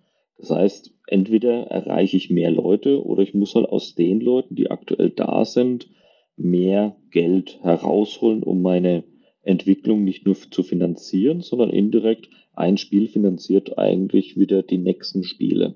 Also auf gut Deutsch, ich muss Gewinn machen. Und wenn man das mit dem Spiel selber nicht machen kann, dann hat man halt eben verschiedene Möglichkeiten. Ich glaube, eines der größten Hassobjekte für viele, viele Leute ist zum Beispiel sowas wie FIFA. Dann kauft man sich zwar das Spiel, aber um dann wirklich alle Leute zu haben, also alle Spieler, dann muss man eben diese tollen EA äh, FIFA-Karten kaufen, also diese Kartenpacks. Und das sind eben diese Lootboxen. Und dann schaut halt dann vielleicht mal ein guter Spieler raus und wenn ich Pech habe, mal auch ein schlechter Spieler. Und das hat für mich einfach ein Geschmäckle, würde ich einfach sagen. Eigentlich will ich doch wirklich nur ein Spiel haben und ich möchte nicht jeden Tag nochmal mehr Geld reintun. Das ist halt eben eines der Hauptprobleme. Ich möchte als Elternteil zum Beispiel lieben gern für meine Kinder einmal Geld ausgeben und dann ist gut. So war das halt früher. Heutzutage ist es halt eben anders. Und das ist das Thema Kostenkontrolle, hätte ich jetzt einfach mal gesagt. Und dann gibt's natürlich dann nochmal die extrem härteren Fälle, äh, wo man eben sagt, okay, ich kann irgendeinen Avatar kaufen und den dann wieder verkaufen. Also diese typische NFT-Sache, da gibt's ein paar Spiele gerade aktuell. Da bin ich eher der Meinung, das hört sich eher nach so diesen typischen Nepper-Schlepper-Bauernfänger an und irgendwelche, ja, ich sag's mal, Schneeballsysteme das heißt, wir müssen möglichst viele Leute reinlocken, denen verkaufe ich dann hinten dran wieder was und ohne das können die das gar nicht spielen. Da gibt's gerade ganz schreckliche, ich sag's mal, ja, Verschuldungen teilweise in Märkten, die eben sehr arm sind, die es eben dann sich verschulden, um überhaupt da mitzuspielen und die Hoffnung haben, dass sie nachträglich eben bestimmte NFTs bekommen, eben Charaktere, irgendwelche Pixels teilweise nur, dass sie danach wieder das verkaufen können und ihren Einsatz rausholen. Und das sehe ich halt eher, also ich sage, das hat eher was mit Gambling zu tun, also wirklich mit Sachen, die vielleicht nicht oder teilweise auch in einigen Ländern verboten sind. Und damit will ich als Handygames oder ich auch als Geschäftsführer nichts zu tun haben, weil das, das ist für mich kein typisches Gaming. Das ist nicht meine Leidenschaft. Das ist definitiv auch nicht meine Berufung, was ich da machen möchte. Damit kannst du aber als Entwickler oder als eben aktuell Firmen, die schießen gerade wie Pilze aus dem Boden, sehr viel Geld verdienen. Und deswegen ist es gerade in aller Munde und die nächste Sau, die durchs Dorf getrieben wird. Okay, das klingt jetzt saumäßig negativ und da ist auch viel, viel äh, Kritikgewürdiges dabei, aber wir müssen es, glaube ich, noch ein, ein kleines bisschen auseinanderdröseln. Das eine ist die sogenannte Lootboxen-Diskussion ähm, oder die, ja überhaupt äh, the, the, Rise of DLC-Content, ähm, wie auch immer man das bezeichnen mag. Und das hat angefangen äh, damals mit The Elder Scrolls 4 Oblivion als Spieler wirklich erstmals für eine minimale ähm, Spielanpassung, nur eine, eine kleine optische Änderung. Also es gab damals nur eine, eine Pferderüstung zu kaufen, ähm, die, die im Grunde keine spielerische Auswirkung hatte. Und dafür ähm, wurden, äh, ich weiß es nicht mehr genau, aber ein kleiner Eurobetrag fällig. Davor gab es auch schon das Add-on-Prinzip, aber das war dann eher so, dass ein, ein Add-on ähm, wie ein, fast wie ein Spiele-Release gehandhabt wurde. Da gab es dann für für den halben Preis oder manchmal sogar noch weniger für 10, für 20 Euro eine, eine CD oder eine DVD mit Inhalten, die wirklich nochmal massiv viel Spielinhalt geliefert haben. Eine neue Kampagne für, für ein ähm, Strategiespiel zum Beispiel oder wirklich auch äh, neue Spielabschnitte, neue Level, neue Story-Elemente. Also eine, eine große ähm, Ergänzung zu einem Spiel. Das gab es vorher auch schon.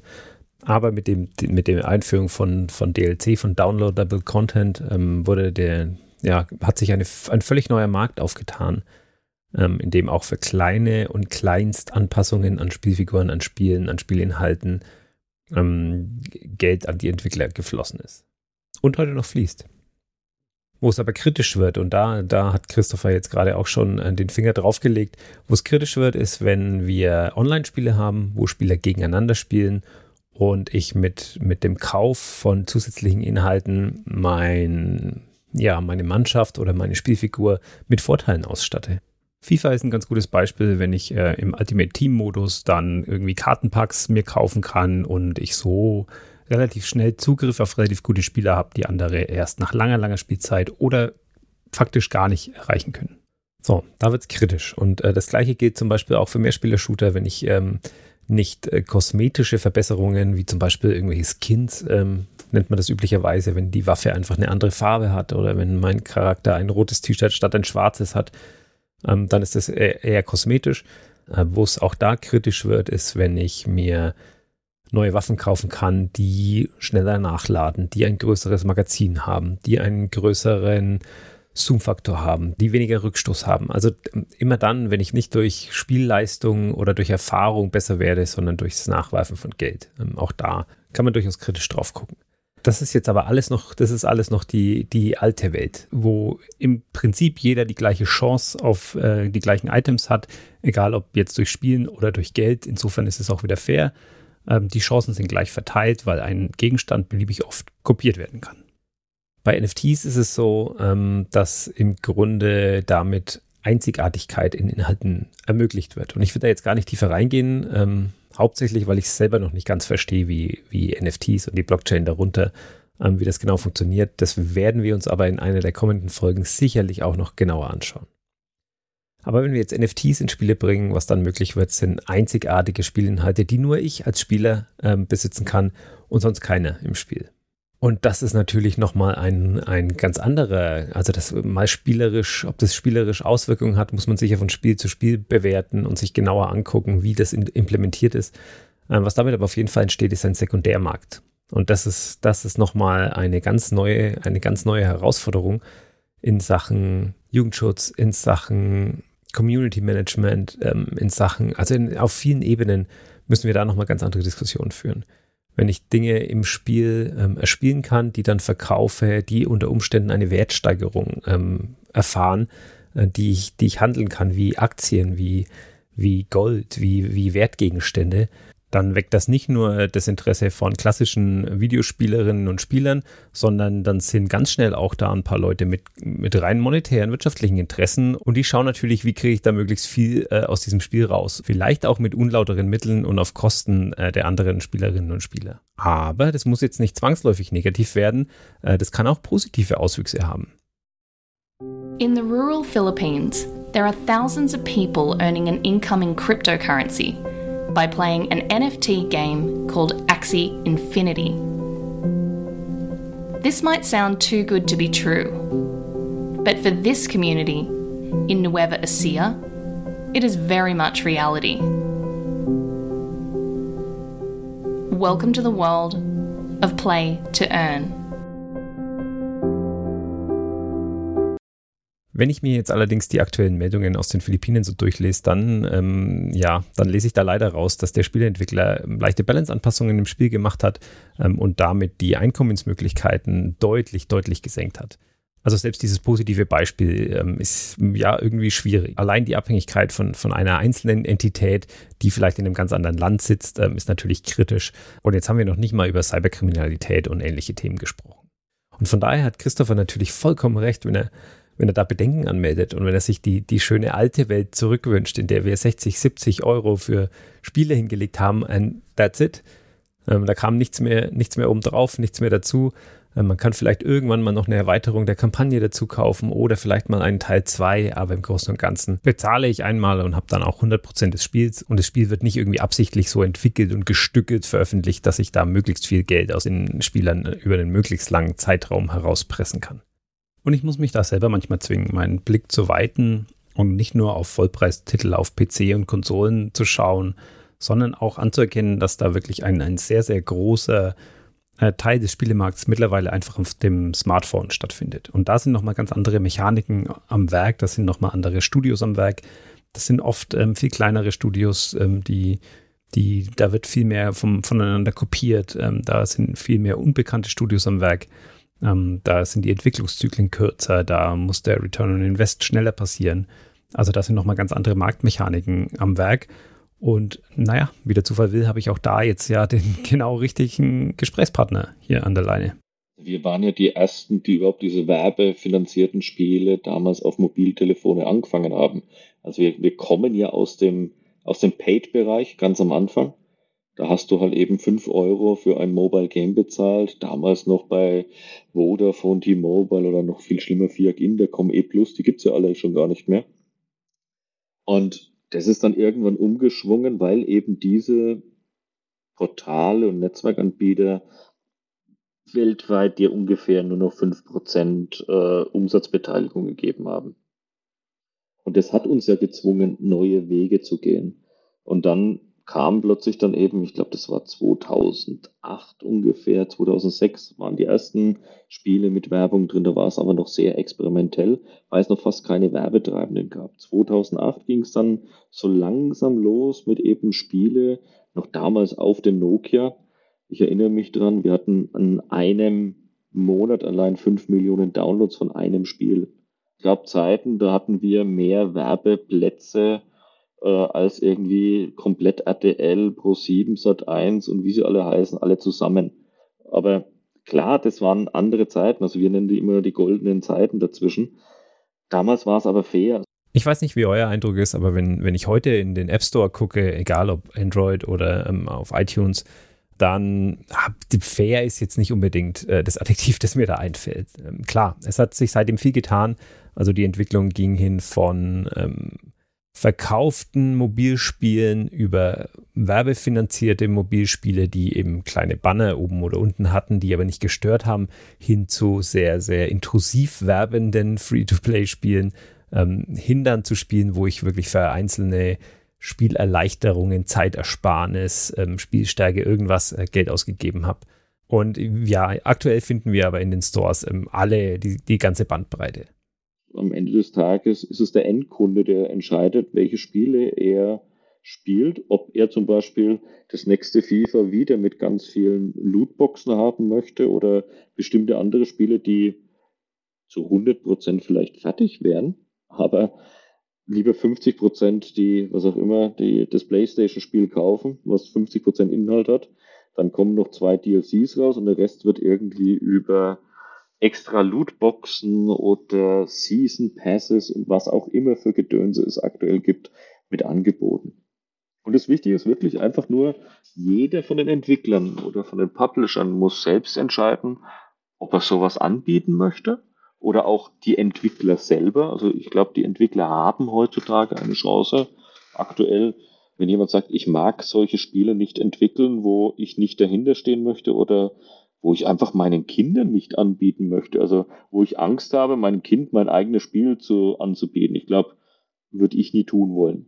Also das heißt, dann habe ich eben die Möglichkeit, zu einem Entwickler zu gehen, der eben Spiele macht, die fair sind, wo ich auch sagen kann, Kind, schau her, das hat der Papa gemacht. Das ist eigentlich ganz fair, kannst du auch spielen. Und so sind ja die aktuellen Spieler ja auch drauf. Was den Spielemarkt äh, wie kaum einen anderen Markt auszeichnet, ist die Veränderung. Christoph erzählt mir, dass äh, der PC-Markt sich früher alle zehn Jahre einmal ziemlich stark verändert hat. Ähm, zehn Jahre ist ein, ein immenser Zeitraum. Ähm, wenn man sich überlegt, da hat sich die Technik, die Produkte, die Geschäftsmodelle einmal verändert. Heute spricht man da von einem Zeitraum von 180 Tagen. Alle 180 Tage gibt es mindestens eine dramatische Marktveränderung, auf die man sich tunlichst einstellen sollte.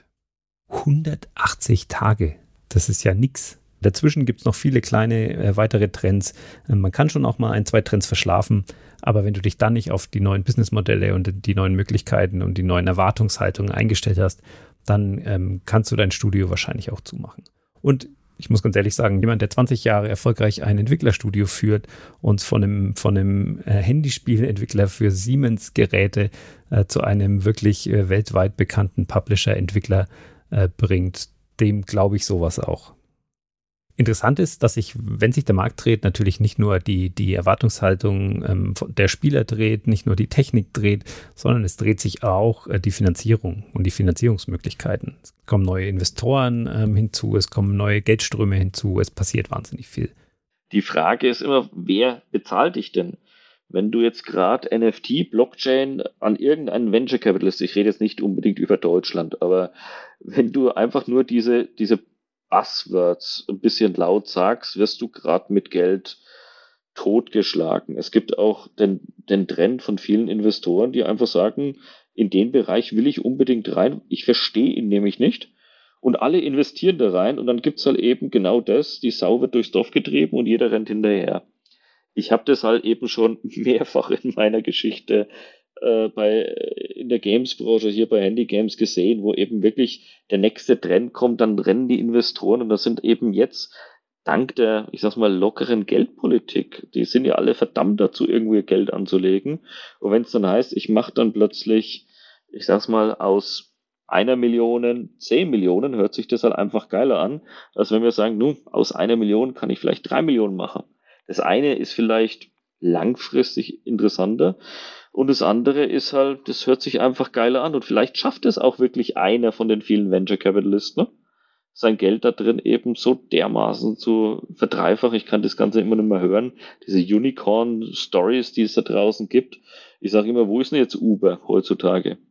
Und es werden ja teilweise Firmen, die noch nie einen Euro Umsatz gemacht haben, nach oben gejubelt dass es natürlich äh, wie überall im Spielmarkt auch die Startups gibt und äh, Venture Capital und dass da irgendwie viel passiert, ähm, alles klar. Christoph hat es aber auch zwischendrin mal angedeutet, das ist jetzt gar nicht unbedingt so der, der deutsche Markt. Ich meine, das ist das, was international, was viel in den USA passiert. Hier bei uns ist vieles dann doch auch ein bisschen beschaulicher. Also Megagon Industries, unsere Firma, die war ja am Anfang so, eine, so ein Nebenprojekt, sage ich mal. Also wir haben beide als Freelancer gearbeitet, wir waren damals zu zweit und, oder beziehungsweise damals waren wir noch zu dritt, aber ähm, genau, wir haben, waren Freelancer unterwegs und haben so unsere eigenen Projekte nebenbei gemacht und die halt unter Megagon quasi veröffentlicht. Und das sind auch zwei Mobile Games entstanden. Und irgendwann kam da so ein Fahrradspiel daher, so ein Prototyp. Und den haben wir hier und da mal gezeigt und dann gemerkt, okay, irgendwie kommt das ganz gut an. Vielleicht ist das was, wo man ein bisschen mehr draus machen könnte. So, erinnert ihr euch noch äh, an die Stelle, die ich euch vorhin genannt habe? Um genau dieses Fahrradspiel geht es hier. Das ist Jan Bubenick, Entwickler von Lonely Mountains Downhill und Mitbegründer von Megagon Industries. Und wenn er sagt, das haben wir hier so ein Fahrradspiel, dann ist das natürlich vollkommen untertrieben.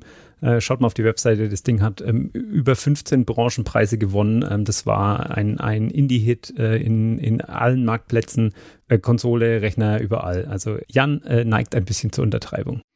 Und ja, dann, ähm, ich glaube, Anfang 2017 war es, wo wir dann entschieden haben, okay, wir wollen das wirklich jetzt ernsthaft umsetzen. Das heißt, wir müssen irgendwie unsere ganze Freelance-Karriere mal ein bisschen ähm, pausieren. Ähm, ich glaube, wir sind inzwischen weit weg von pausieren. Ähm, genau, und haben uns dann erstmal überlegt, okay, wie, wie können wir das Ganze finanzieren? Und ein wichtiger Schritt davon war eben äh, Förderung. Ähm, wir hatten, wir haben vorher schon an Projekten gearbeitet, wo die vom Medienboard Berlin-Brandenburg gefördert, gefördert wurden. Und genau, da haben wir uns eben dort um eine Förderung beworben. Und gleichzeitig, das ist so eine 50% Förderung. Also man muss quasi einen Teil muss man selber einbringen, der andere Teil wird gefördert. Und ähm, da war halt die große Frage, okay, wie können wir die andere 50% äh, finanzieren? Und dafür haben wir dann äh, einen Kickstarter gemacht. Jan ist jetzt nicht so der typische ähm, Spieleanpreiser, der, der Publisher, sondern der ist einfach ein, ein Entwickler und ein sehr sympathischer. Ähm, ich kenne ihn aus dem Studium und was jetzt bei ihm so leicht klingt, ist das, was Petra vorhin auch schon erwähnt hat. Ähm, es gibt natürlich heutzutage viele, viele Möglichkeiten, seine, seine Spieleentwicklung zu finanzieren.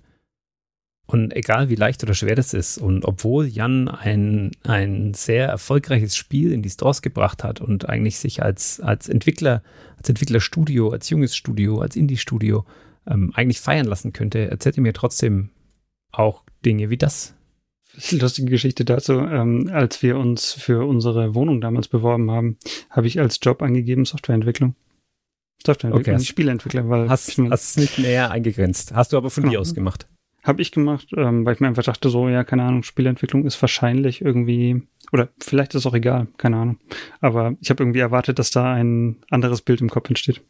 Ja, du, ich kenne das. Ich bin sonst auch rumgegangen und habe äh, gesagt, den Leuten gesagt, ich bin Journalist oder Redakteur und habe immer versucht, äh, drum rumzuschiffen, über was genau ich da schreibe, weil das, ich gibt einfach Leute, die dann sagen, ja, okay, nehme ich nicht ernst. So. Mhm. Ähm. Ich meine, gehaltsmäßig ist halt auch immer noch so ein, das glaube ich so ein Ding, was die Spielebranche noch mal ein bisschen von anderer Software unterscheidet. Also gerade so bei, bei Programmiererinnen, das, ähm, glaube ich, gibt schon große Unterschiede. Ich habe versucht, auch das mal mit Zahlen zu untermauern, was natürlich gar nicht so einfach ist, aber ich habe eine Studie gefunden, die auch der, der Branchenverband Game durchgeführt hat, äh, zusammen mit der Hamburg Media School. Ähm, die haben sich die Gehälter von 2016 bis 2020 angeguckt und die kommen tatsächlich zu dem Schluss, dass Spieleentwicklerinnen und Spieleentwickler eher unterdurchschnittlich bezahlt werden. Das ist tatsächlich so. Sie unterscheiden hier äh, zwischen technischen, kreativen und kaufmännischen Berufen. Ähm, technisch ähm, der klassische Entwickler, kreativ Game Designer, ähm, Translator, aber auch äh, Sound Designer. Kaufmännisch ist dann eher sowas wie Product Manager. Und in den kreativen Spieleberufen liegt so das Durchschnittsgehalt um die 40.000 Euro im Jahr. Bei den technischen Spieleberufen ist es geringfügig höher, aber so oder so ist es nicht wahnsinnig viel, wenn man es mal neben das Durchschnittsgehalt für einen Softwareentwickler ohne eine Spezialisierung auf Spiele ähm, legt. Die verdienen so, ähm, das ist jetzt auch nicht ganz so einfach rauszufinden, aber ich habe verschiedene Online-Portale verglichen, die Zahlen zusammengeworfen und das grob gemittelt. Ähm, da kommen wir so auf 60.000 Euro im Jahr wobei da aber ähm, sich tatsächlich das auf Softwareentwickler bezieht. Softwareentwicklerinnen äh, liegen da nochmal locker 10% und mehr drunter. Also der Gender Gap ist relativ ausgeprägt. Wie schon gesagt, Spieleentwicklung, das hat was mit Berufung zu tun. Das ist so, wie wenn einer sagt, ich will unbedingt Schauspieler werden. Die meisten machen das oder Musiker werden. Die meisten werden nicht reich damit, aber sie werden glücklich. Und ich glaube, das ist noch ein ganz wichtiges Thema. Ich mag zwar diese Vorstellung von, von einem idealistischen Beruf und dass man Dinge nur macht, weil man wirklich einen, einen Sinn in seiner Aufgabe sieht oder weil man Spaß dabei empfindet, aber natürlich muss man unterm Strich auch schauen, ähm, dass man genug Geld für die Familie nach Hause bringt ähm, oder für sich selbst. Ich will kein, kein Lebensmodell jetzt hier bevorzugen oder benachteiligen. Ähm, und ich kann mir nur wünschen für alle, für alle in der Branche, aber auch für für grundsätzlich ähm, für alle, dass sich da was ändert, ähm, dass da Bewegung drin ist. Ich habe das Gefühl, als würde sich da auch vor allem in den letzten zehn Jahren ähm, schon einiges, einiges verbessern. Und ähm, gerade jetzt mit dem Regierungswechsel lohnt sich vielleicht auch nochmal da genau hinzugucken, ob sich denn da politisch unter Umständen in Zukunft auch nochmal was ändern könnte. Was die Ampelregierung anbelangt, da ist es so, dass im Koalitionsvertrag vereinbart ist, äh, dass die Games-Förderung verstetigt werden soll, wie es wörtlich heißt. Also es wird fortgeführt im bisherigen Rahmen, bedeutet 50 Millionen Euro Subvention pro Jahr, was prinzipiell eine gute Nachricht ist, weil es eben die Planungssicherheit für die Studios, auch für die internationalen Investoren ähm, erhöht und es ist ein klares Signal, dass man ähm, da einfach dran bleibt, dass es quasi keine Eintagsfliege ist, sondern es wird auch äh, weiterhin staatliche Unterstützung geben. Das ist schon mal ein super Signal. Wird man natürlich gucken, wie sich das Jahr für Jahr in den Haushaltsverhandlungen, die jetzt im November immer anstehen, ähm, wie sich das dann niederspielt schlägt dann in, tatsächlich in den, in den Planungen. Aber wenn es in der Größenordnung bleibt, dann ist das schon mal sehr, sehr gut. Und beim Thema E-Sport, da hat man sich ja beim letzten Koalitionsvertrag ein bisschen die Finger verbrannt, weil man gesagt hat, dass man das mit dem Sport gleichstellen will und eine olympische Perspektive will. Das sind die Sportorganisationen, der organisierte Sport, DOSB und so weiter, sind auf die Barrikaden gegangen, weil es eigentlich ihr Job ist und nicht die Aufgabe der Politik. Zu Recht auch, muss man sagen. Ähm, das war einfach ähm, handwerklich schlecht formuliert im Koalitionsvertrag und ähm, hat für viel, viel, viel verbrannte Erde gesorgt, völlig unnötigerweise. Und jetzt im neuen Koalitionsvertrag steht nur noch drin, dass der E-Sport gemeinnützig werden soll, bedeutet Sportvereine und äh, normale ja, ähm, ja, Vereine mit Abteilungen, die E-Sport betreiben, in FIFA, League of Legends und so weiter, können ähm, in Zukunft auf Antrag gemeinnützig werden, können also Spendenquittungen ausstellen, Ehrenamtler einstellen und so weiter, ähm, die oder verpflichten, die ähm, dann einfach gemeinnützig äh, sind und ähm, das hebt natürlich auch das ganze Segment auf ein neues ähm, Niveau. Hilft dann zwar den professionellen E-Sport-Organisationen nicht, also den den, den professionellen Gewerbsmäßigen, ähm, die sind davon nicht betroffen, aber so was ähm, quasi den, in Anführungszeichen den Breitensport anbelangt, im E-Sport, ähm, der wird davon auf jeden Fall profitieren. Und das ist auch kein Hexenwerk, weil da muss ja eigentlich nur die, die Abgaben, Abgabenordnung ähm, erweitert werden um den Bereich E-Sport und dann können E-Sport-Vereine genauso gemeinnützig sein wie Karnevalsvereine, Kaninchenzüchter und alles andere, was in Deutschland gemeinnützig ist. Peter hat es gerade erwähnt, 50 Millionen stehen im Jahr bereit, ähm, um die Branche der, der Videospiele in Deutschland zu fördern. Seit 2019 wurden schon ungefähr 340 äh, Vorhaben und, und Spieleprojekte gefördert.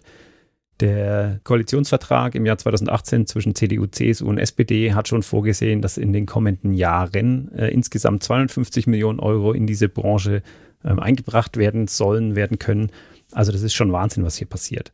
Und wenn man bedenkt, dass Deutschland, ähm, das kommt ein bisschen jetzt darauf an, welche Zahlen man zugrunde legt, aber äh, Deutschland ist auf jeden Fall in Europa einer der wichtigsten und größten Gamesmärkte.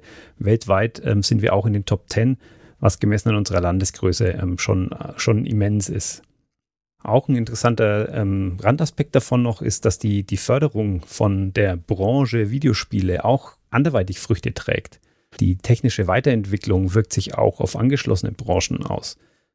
Crytek beispielsweise, wir haben den, wir haben den Namen vorhin schon mal gehört. Ähm, das ist eine, eine, ein Studio, das von drei Brüdern in der Garage gestartet wurde, einen kometenhaften Aufstieg hingelegt, äh, mehrere wirklich riesige AAA-Spiele mit äh, richtig, richtig viel Erfolg.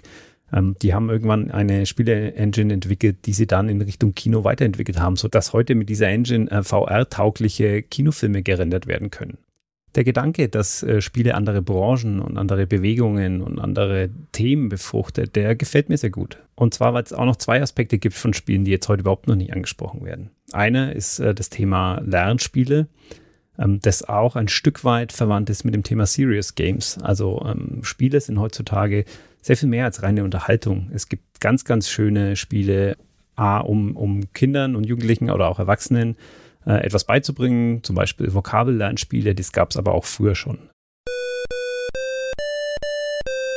Ich kann mich beispielsweise noch erinnern, damals in der Schule im Informatikunterricht durften wir ab und zu auf dem Weg nach Europa spielen. Ähm, ein Lernspiel aus dem Jahr 1994, äh, das uns Schülerinnen und Schülern so ein bisschen die EU-Idee schmackhaft machen sollte. Die EU wurde gerade ein Jahr vorher gegründet und ähm, das war so ein, ein Lernspiel, damit wir spielerisch mit dem Gedanken einer Europäischen Union ähm, so ein bisschen, ich will nicht sagen indoktriniert, aber vertraut gemacht werden sollten.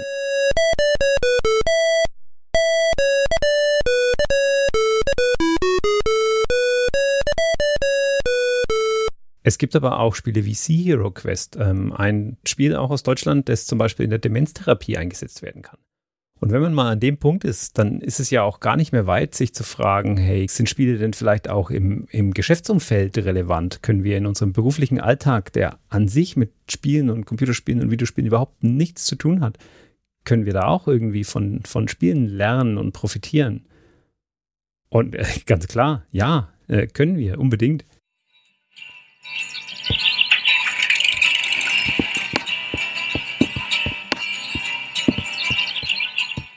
Erinnert ihr euch noch ans Jahr 2009, als ihr euch nicht mehr in ein Social Network einloggen konntet, ohne dass euch irgendeiner eurer Online-Freunde um Hilfe bei seiner Farm gebeten hat? Da war gerade Zynga über Nacht quasi zur milliardenschweren ähm, Spielecompany herangewachsen und hat mit Farmville ein, ein ganz neues Spielegenre begründet, ähm, hat Social Gaming für Leute bereitgestellt, die eigentlich gar nicht spielen ähm, denen das viel zu kompliziert gewesen wäre, sich ähm, üblicherweise ein Spiel zu installieren, mit Leuten online zu verabreden, einen Server zu suchen, Spiele zu patchen und so weiter und so weiter, ähm, sondern die einfach sich bei Facebook eingeloggt haben und dann sich äh, gegenseitig auf ihren Farmen besucht haben. Natürlich ist da äh, im Nachgang wahnsinnig viel passiert. Es gab wahnsinnig viele ähnliche Spiele, ähm, viele Spiele, die einfach nur die, die sozialen Mechaniken kopiert haben. Es gab aber auch ein Spiel, das die Prinzipien von Farmville versucht hat, aus dem sozialen Netzwerk zu übertragen in einen Business-Kontext. Hey everyone, I'm Pete, the plant manager of ACDC Motor Company. I'm here to help you get started on the right foot here in Plantville. As you can see, three of the four plants at Plantville are not doing so well. What's the reason? KPIs. KPIs are Key Performance. Und wundert euch nicht, wenn ihr noch nie von Plantville gehört habt. Das war der Versuch von Siemens, auf spielerische Art und Weise sowohl ähm, potenziellen Nachwuchskräften, also Studenten zum Beispiel oder Auszubildenden, äh, aber auch wirklich ähm, Mitarbeitenden die Prinzipien von, von einer Fabrik näher zu bringen und auf spielerische Art und Weise sowas wie äh, Key Performance Indicator im, im, im Herstellungsprozess irgendwie klar zu machen, näher zu bringen.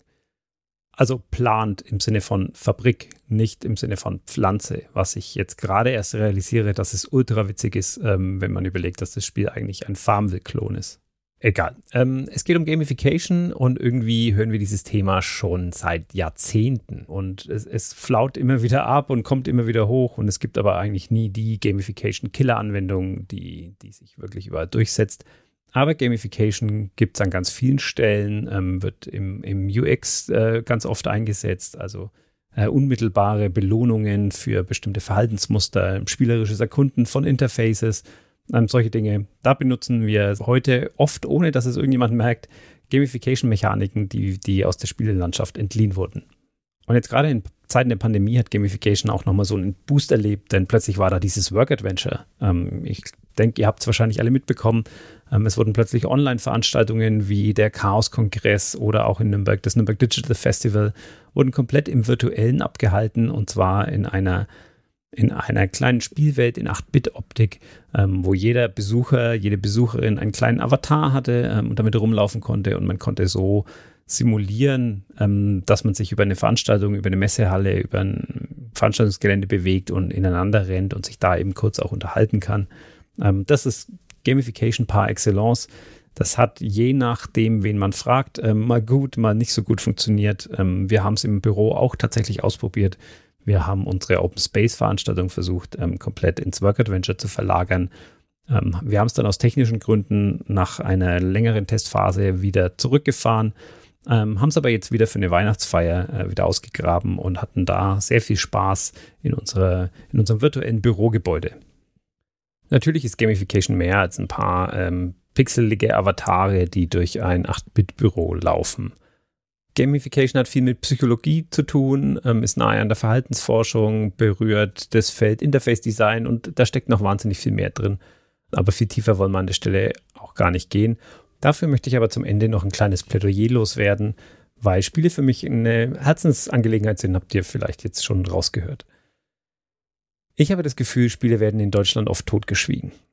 Ähm, und jetzt gar nicht mal als aktive Entscheidung, so wir, wir reden jetzt da gar nicht drüber, sondern auch so ein bisschen, das schwingt immer so latent ein bisschen mit. Das, haben, das tragen viele Leute mit sich herum, so eine leichte Scham, wenn sie sich gerne mit Spiele befassen weil das ja Zeitverschwendung ist, weil das ja Freizeitgestaltung ist, weil das ja, ich weiß nicht, was ist das von vielen kritisch betrachtet wird. Ähm, gerade in Deutschland haben wir ja eine lange Geschichte an, an sehr kritischer Diskussion rund um Videospiele.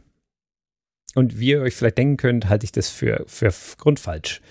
Ich finde, wir sollten sehr viel offener mit dem Thema umgehen. Wir sollten uns damit auseinandersetzen, wenn unsere Kinder spielen. Wir sollten sie vielleicht sogar wie ans Programmieren auch an, an Spiele begleitet heranführen und sollten sie tunlichst nicht einfach alleine, äh, alleine vor die Konsole setzen und einfach machen lassen. Und weil ich ja sowieso schon mit meinem Kollegen Jörg gesprochen habe und der bei uns im Haus ähm, teilweise auch für die Ausbildung mitverantwortlich ist, habe ich ihn mal gezielt gefragt, ob denn das Thema auch in Bewerbungsgesprächen vielleicht mal hochkommt und wie er dann gegebenenfalls damit umgeht. Es kommt nicht explizit zur Sprache, aber es ist mir natürlich wichtig, dass junge Leute, die sich bei uns bewerben, ähm, eine gewisse Sichtweise aufs Leben haben, dass die eine gewisse Persönlichkeit und Reife mitbringen. Und zu dieser Reife gehört natürlich auch Vielseitigkeit. Ähm, dazu gehört auch soziales Engagement, dazu gehört, dass man über den Tellerrand hinausguckt, das sind alles Faktoren, die für mich in der Ausbildung wichtig sind. Und wenn jemand sagt, er ist äh, begeisterter äh, Videogamer, ähm, dann trifft das vielleicht nicht unbedingt meinen Geschmack, aber es ist äh, wichtig, dass er etwas hat, wofür er brennt und dass er sich in Themen reinarbeitet und sich mit vielen Themen beschäftigt. Wenn jemand sagt, er macht nur Gaming, dann bin ich schon hellhörig. Dann muss ich sagen, das ist etwas, äh, das ist mir dann zu einseitig. Das könnte aber auch genauso gut sein, dass jemand sagt, ich mache nur Tischtennis oder ich mache nur, ach, was weiß ich, äh, Gedichte schreiben. Ja, wenn jemand sehr einseitig ist, dann ist das etwas, was ähm, für die Ausbildung, für die ich verantwortlich bin, also Kaufleute für Marketingkommunikation, ähm, nicht funktioniert. Denn da brauchst du eine wirklich große Vielseitigkeit, da brauchst du eine gewisse Lebenserfahrung. Da brauchst du ähm, einen weiten Horizont, da musst du mit offenen Augen durchs Leben gehen. Und wenn jemand nur sich mit äh, Gaming beschäftigt, dann wird er da mit Sicherheit schlechte Chancen haben. Sehr geehrte Podcast-Hörerin, sehr geehrter Podcast-Hörer, hiermit bewerben wir uns als dein nächster Arbeitgeber. Ja, ich weiß schon, dass das normalerweise andersrum läuft, aber ich finde, dass sich Unternehmen heutzutage durchaus etwas reinhängen müssen, wenn es um neue Mitarbeitende geht. Falls du also Scrum Master bist oder viel Erfahrung hast mit Fullstack, Backend oder Frontend Entwicklung, dann freue ich mich über eine kurze Nachricht an jobs at branded.dev und dann schicke ich super gerne unsere Bewerbungsunterlagen einschließlich Anschreiben, Lebenslauf und Fotos zu dir. Bis hoffentlich bald und mit den allerbesten Grüßen von deinen neuen Kolleginnen und Kollegen von Branded. Ich hoffe wirklich, dass ihr mit dieser Episode so viel Spaß hattet wie ich, denn für mich war es eine tolle Reise in die Vergangenheit. Ich habe mit vielen Menschen gesprochen, mit denen ich früher regelmäßig zu tun hatte und ich hoffe, ihr konntet euch was mitnehmen. Und wenn nicht, würde ich auch gerne davon erfahren. Also wenn ihr Kritik, Feedback, egal ob positiv oder negativ habt, äh, pinkt mich bitte an, schreibt mir eine E-Mail podcast.schwarz-code-gold.de. Ihr findet mich auch auf LinkedIn und auf Twitter und den üblichen Plattformen. Und ganz wichtig, wenn euch der Podcast gefällt und ihr vielleicht jemanden im Bekanntenkreis habt, der das auch spannend finden könnte, dann bitte empfehlt unseren Podcast weiter, lasst eine Bewertung auf den üblichen Podcast-Plattformen da. Das alles hilft uns, ein bisschen mehr Sichtbarkeit zu bekommen, äh, mehr Leute zu erreichen und noch besser in den Austausch zu treten. So könnt ihr Einfluss nehmen auf zukünftige Episoden, auf die Themengestaltung, auf die Gesprächspartner. Und ich würde mir wirklich, wirklich wünschen, dass aus diesem Monolog, den ich hier in das Internet hinausführe, ähm, in Zukunft auch ein Dialog wird. Ich bin Jürgen Kraus, wir sind Branded Systems und das ist Schwarzcode Gold.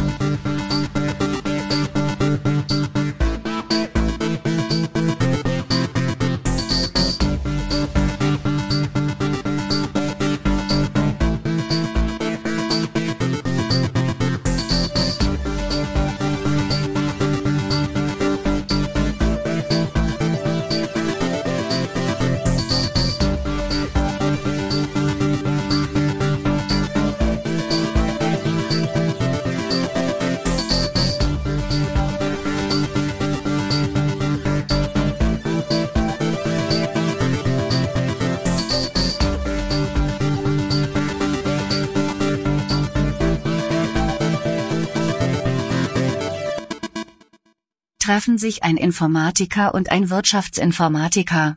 Informatiker, hast du schon das neue Ubuntu? Wirtschaftsinformatiker, nein, ich stehe nicht auf Pokémon.